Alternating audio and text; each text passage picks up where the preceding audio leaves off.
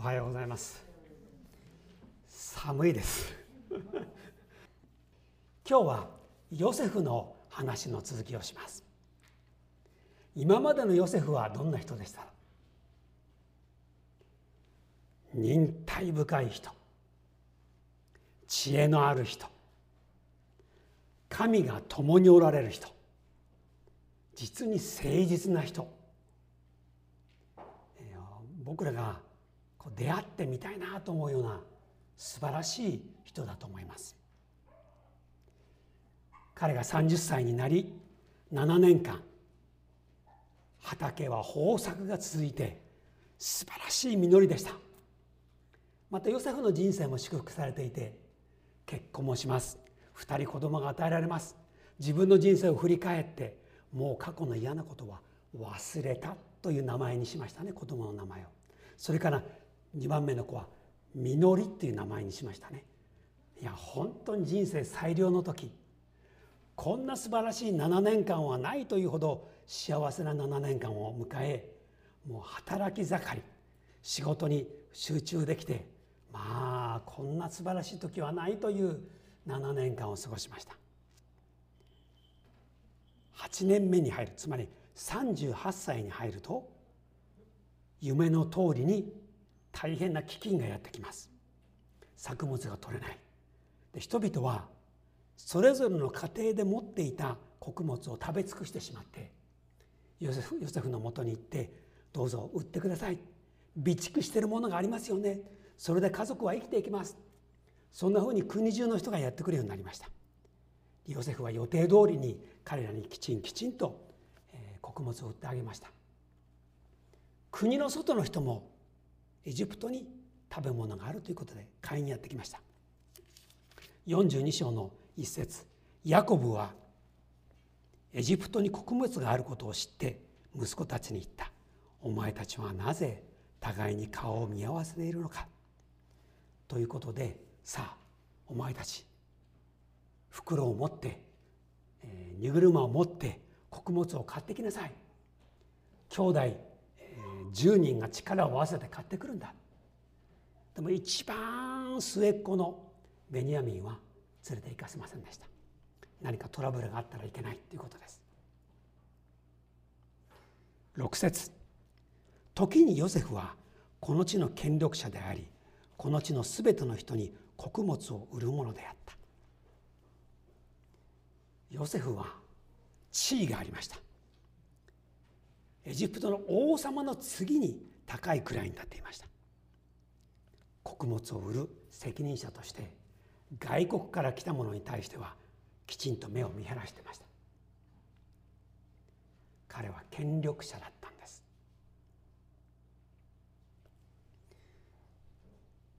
たくさんの人がやってくるんですがそこに現れたのは見覚えのある10人の兄たちでした。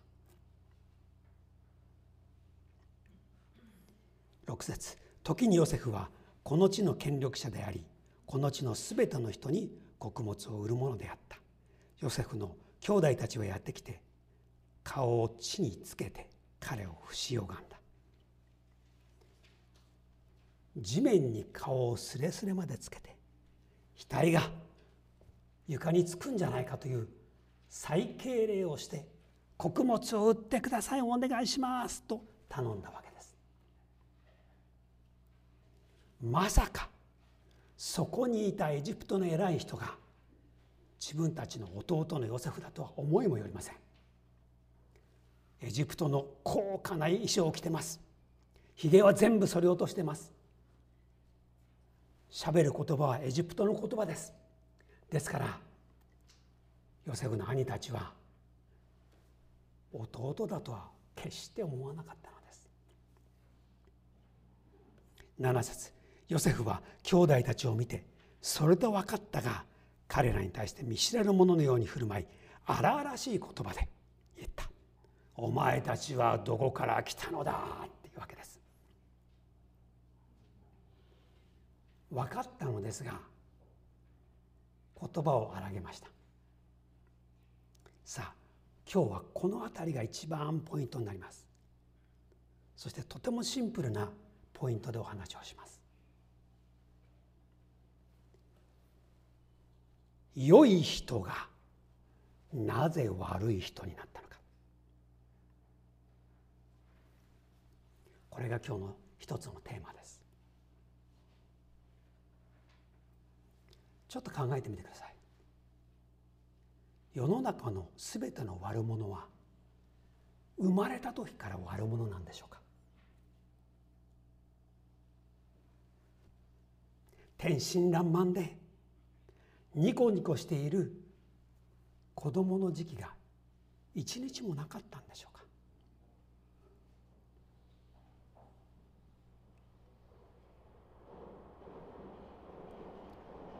そして私も悪者になってしまう日が来るんでしょうか？だって考えてください。こんな立派なヨセフはもう世の中にいないと思うほど立派な人物です。忍耐強いです。誠実です。どんな試練も乗り越えます。全てを前向きに見ていきます。神様が共にいてくれます。13年間苦労したのに彼は実に穏やかな良い人でした。ところが一瞬で変わったんです。兄たちの顔を見たら悪者になったんです。何が彼を変えたんでしょう？我々も変わる可能性があるんでしょうか？じゃあちょっと分かる人言ってください。気が付く人言ってください。なぜヨセフは悪くなったんでしょう？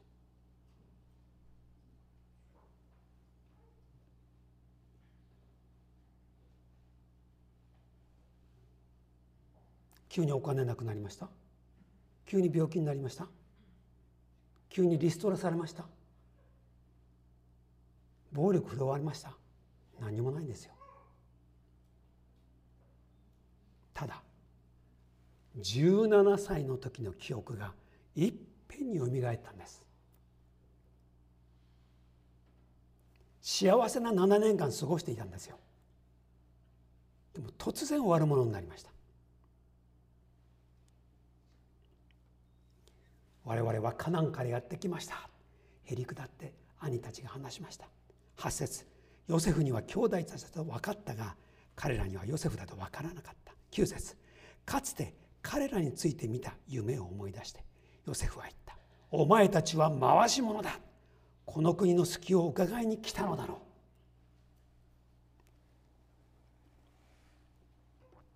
今も昔もそうですがスパイというのは戦争のために重要なんです。この国の一番弱い部分はどこだ？攻めていくならばどこから攻めたらいいか。そういう弱点を見つめる見つけるためにスパイは来ます。普通の人を装って。そして一番この国の中心部のね官邸にまで入っていけるようなそういう場所だったらもう全部をこう偵察できるわけです。そこで言ったんです。お前らはスパイだ。この国の弱点を見つけに来たんだな。そこでいえいえそんなことありません。我々はパレスチナからやってきました。一人の父のもとに生まれた12人の兄弟のうちの10人でございます。と言った。いやいやよくわからない。10人いるのになぜ10人？あ12人いるのになぜ10人なみたいなことをヨセフは聞いたのでしょう。それで13節彼らは言った。しもめどは12人の兄弟でヤコブあカナンの地にいる一人の人の子でございます。末の弟は今父と一緒でいますがもう一人はいなくなりました。正直に話したんですが最後の一点ヨセフのことは正直には言えなかった。いなくなりました。それを聞いてさらにヨセフは怒ったんです。14節ヨセフは彼らに言った。私がお前たちは回し者だと言ったのはそのことだ。なんという無責任な言い方。いなくなったんじゃないだろう。お前たちが奴隷に売ったんだろう。それでも怒りは消すことができずに彼は言いました。お前らは回し者に違いない。だから牢屋に入れる。そして誰か一人が迎えに行って一番下のその弟とやらを連れてこい。そしたらお前たちの言葉が本当だと信じてやろう。そしてもうもう腹が立ってそれを抑えられずに牢屋に3日間全員入れました。今日の聖書の箇所はここまでです。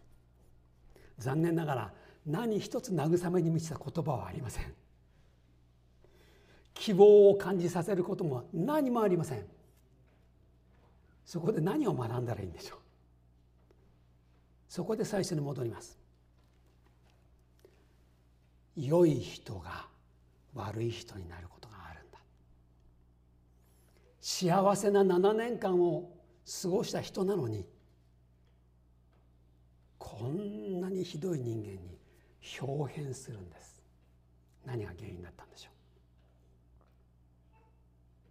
それは過去の傷です。17年前のごめんなさい。17歳の時の思い出を彼は一瞬にして思い出し憎しみ復讐耐え難いほどの怒りその感情に負けてしまったんです。もしもあなたが抑えきれないほどの感情で翻弄されてしまったらあなたもヨセフのように変わってしまいます。最近なかったですか？頼んだラーメンが全然来ない。お店に行ってラーメンが出てこないで何分ぐらい我慢できますか？5分は待てる。10分待てます。20分待たされたらどうです？ラーメン屋で、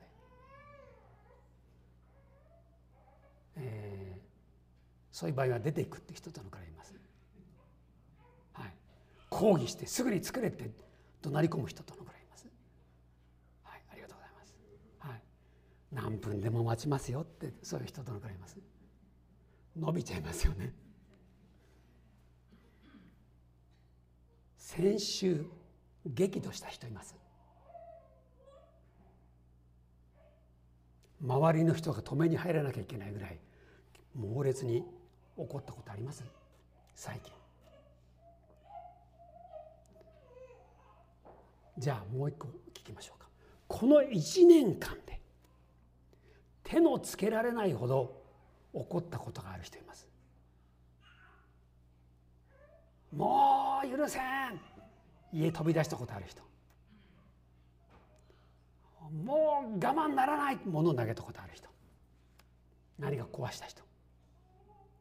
今はねこういうこう冗談めかして言ってますけれど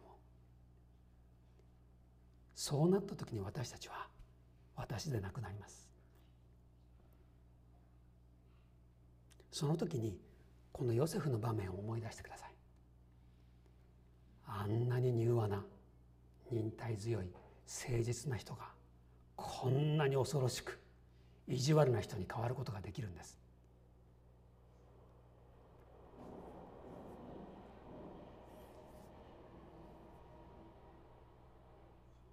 鍵鍵になることがあったんですよ。それは9節なんです。かつて彼らについて見た夢を思い出した。ここが鍵だったんです。ヨセフは人の夢だったら適切に解き明かすことができました。ああその夢聞かせてください。ああこれはこうです。3日後にあなたはこの牢屋から出て元の仕事に戻れますよ。その通りになりました。王様の夢を聞いてそれは7年間の豊作7年間の共作。それを神様はあなたに教えるため対策を取るためにあなたに語られたんです。王様の夢も解き明かしました。では自分の夢はどうだったんでしょう？17歳の時に見た夢はお兄さんたちがみんな頭を下げるという夢でした。それを2回も見ました。変な夢だな面白い夢だったなそれぐらいでしたけれども人の夢を解き明かすことができたヨセフは自分の夢を思い出してもその意味を理解できませんでした。あるいはその夢はどんな意味だったんだろうと言って冷静に考えることができませんでした。ここが鍵だったんです。道を2つに分けました。ここで彼はこうしたらよかったんです。確かに昔の思いがねやってきてもう許せんって気持ちがなったとしても夢の場面が実現したってことをよく考えるならばちょっと待ってくれ。君たち別室でしばらく待ってくれないか？全部今日一日の仕事が終わったらもう一度ゆっくりあなたたちに会うことにするから。それぐらいのことができたら彼は夢を考え流すことができたんです。権力者ですよ。何でもできたんです。そして彼らを別室に待たせ仕事も早めに辞め一人で静かな場所に行って「主よこれはどういうことなんでしょう?」あなたがお店になった夢が実現しました。この夢の意味は何なんでしょう？じゃあそういう立場になって冷静に祈る心を持つようなヨセフになったとしますよ。そうしたらかつて見た夢が実現したこれはどういう意味だとあなたは理解しますか？分かった人がいたら言ってください。かつて見た夢の意味は何だったんでしょう？それが実現したんです。これは何なんでしょう？ヨセフの立場でこの意味が分かる人がいたらどうぞ言ってください。どなたでも。家族を救う。そうなんです。家族は飢饉で苦しんでいてここで買わなければみんな死んでしまう。私は今穀物を売る立場に置かれている。そこでぴったり分かるんです。そうか。私が17歳の時に見た夢は今38歳になって家族みんなを助けるために私がエジプトに置かれたんだと分かるわけ。そうしたら怒りを捨てて兄たちを許してさあいくらでも持ってってください。いやいやむしろこの国に来てください。そういうことができたんです。ところがその解き明かしを自ら止めてしまいました。やめてしまいました。見た夢の通りだなと思うそこで終わってしまって憎しみだけで復讐心だけで自分を止められずにいじめるだけで終わったんです。ここが今日のポイントです。夢はヨセフの使命を教えるためにあったんです。そこで我々の番です。神様はあなたに御言葉を通し祈りを通しあなたに大事な御心を教えてくださいます。それは現代の夢なんです。これからのあなたの人生のために必要なことを今教える。しっかりそれを噛み砕き咀嚼しあなたのものとして理解するならば今置かれている使命今の私の環境の意味それが分かってきます。特に試練や悩みの中にいる人にとってはここに今日置かれている意味が分かるならば苦しみの意味をしっかり受け止め耐える力が与えられてきます。そうか。そのために今日この苦しみの中にいるんだな。そのために私は今この仕事をしているんだな。ならば精一杯やろうって気持ちが変わっていくわけです。夢はあなたにも語られています。感情に押し流されないように。否定的な怒りや憎しみや復讐心などであなたの最も大事なものを奪われないようにあなたの微笑みを思い出してください。スポーツ選手はいろんなトレーニングをしてトップレベルになればなるほど大事なことを学びます。それは普通の人は大事なところうーんな力を入れてふふ、ね、こう踏みとどまるこんな怖い顔したらいいってことになりますがトップレベルの人はこう運動力学っていうのかねいろんなものを科学的にもやっていて一番大事な力を出す時にはリラックス。かえって反対の方向に行って思いっきり力を出すんだけど筋肉をグーッと固めたりしないっていう柔らかい力をしっかり利用するなんてことを研究したりしてますよね。大事な場面で力を発揮できるように小さなミスでイライラしないようにテニスのこう有名な選手なんかねこう投げたりするでしょ。あれダメなんですよね。ああ失敗したって言ってガクってなったりしちゃダメなんですよね。違う。むしろその人の優しさや前向きな心が出られるように自分の心を変えていくのがトップ選手です。あなたも信仰のトップ選手ですよ。最も怒る場面緊張する場面そんな時こそ今日の箇所を思い出してください。ヨセフは一瞬思い出したんです。ああこれは夢で見たな。惜しかった。もうちょっとです。あなたも怒っちゃったりなんか自分で亡くなったりするような時にじゃあちょっと場面変えてくださいよ。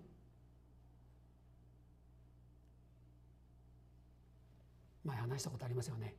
私の知っている会社員の方は仕事上問題が出たら大きな会社のビルディングの非常階段の扉を開けてその非常階段の中に入ってお祈りするって言ってました。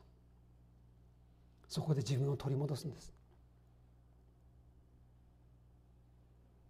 怒りの中にいたらあなたも怒りの人になっちゃいます。太陽のような人。微笑みが美しい人。あなたの親切があふれ出るようなそういう本来のあなたを取り戻してください。今日のメッセージは単純です。人は良い人が悪くなる。一瞬で。だから気をつけましょう。神様はヒントを与えておられる。あなたには夢を与えて。あなたが今置かれている意味を教えておられる。それをしっかり捉えてください。渡辺さんという人の話をして終わります。渡辺清さんという人は17歳で聖書を知り19歳で洗礼を受けました。そして専門の学校に行って神学を学び25歳で牧師になりました。この渡辺さんの話を聞くと私の人生と重なるんです。17歳で信仰を持って洗礼を受けたのは僕も19ぐらいなんです。そして25から私も牧師になりました。なんだかよく似てるな。で牧師になっていろんなところで働いて最後は広島で牧師をしてましたが45歳の時にもっと勉強したい。そういう気持ちって分かるんです。もっともっと深みを知りたいと言ってアメリカの東海岸に行って進学校に入り直して2年間留学しました。よく勉強して戻ってきたんです。そして123年4年ぐらい経ったらでしょうかね。第二次世界大戦始まっちゃったんです。でその時に彼は52歳になってましたとところが軍はお前の英語能力が必要だと言って香港に送られてしまったんです。牧師ですよ。52歳ですよ。でも英語力が必要だ。で香港にあった捕虜収容所の通訳として呼ばれたんです。52歳で戦争って辛いですよねで彼の仕事は通訳です。どういう通訳ですか？拷問の場に立ち会って死にたくないです。全部話します。という話を聞いて通訳するっていう仕事なんです。そんなこと頭にもなりませんでした。で初めてその拷問の部屋で日本兵がイギリスの若い兵士を殴る蹴るのものすごい暴行を見て彼はトイレに走りました。もう耐え難い。こんな姿も見ていられない。そしてトイレで泣いて泣いて泣いて祈りました。神様一体何なんですか？こんな地獄は見たくありません。私はこんなために来たんじゃありません。でも私は勇気がなくて何にもできません。止められません。私は一体何なんでしょう？ごめんなさいと言って涙流してそこで祈ったんです。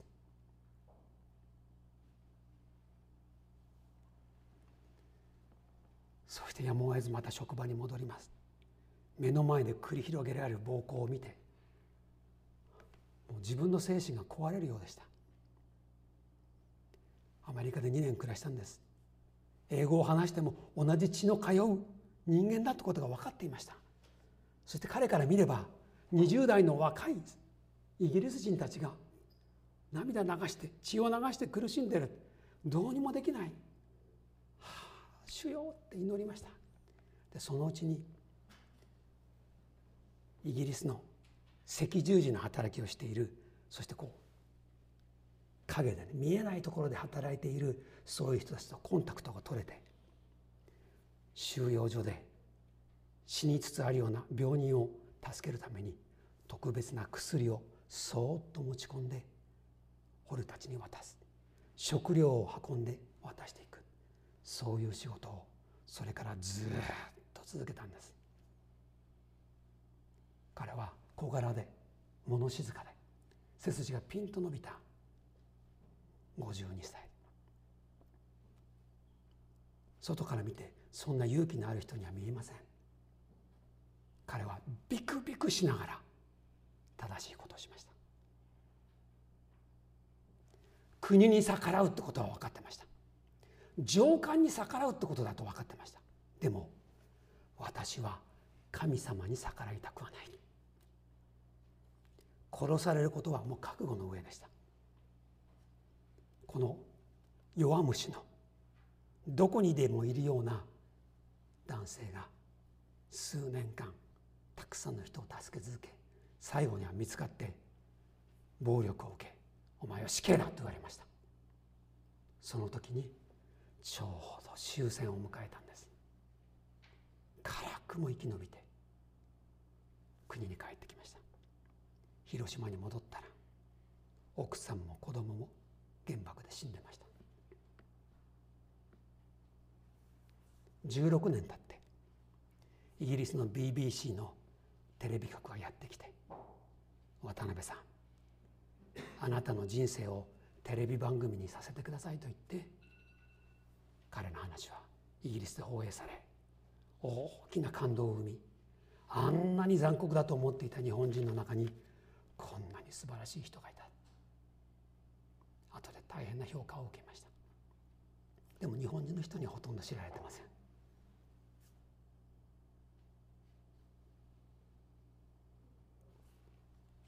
渡辺牧師はなぜ自分がそこに置かれたのか理解して自分の役割を果たすことができました。たくさんの憎しみや暴力の中で愛と助けの手を述べるという美しい花を咲かせることができました。あなたの番です。あなたもヨセフです。そしてヨセフの良いところを生かせるような人生をあなたもきっと送れるはずです。あなたの心の中にあるものは妬み憎しみ暴力そんな心じゃないはずです。笑顔と親切と前向きな心がいっぱいここに貯められてるんじゃないですか。精霊があなたのうちに住んでおられます。神様はあなたと共におられます。大事なチャンスに美しい花を咲かせてください。お祈りしましょう。自分の言葉で祈ってください。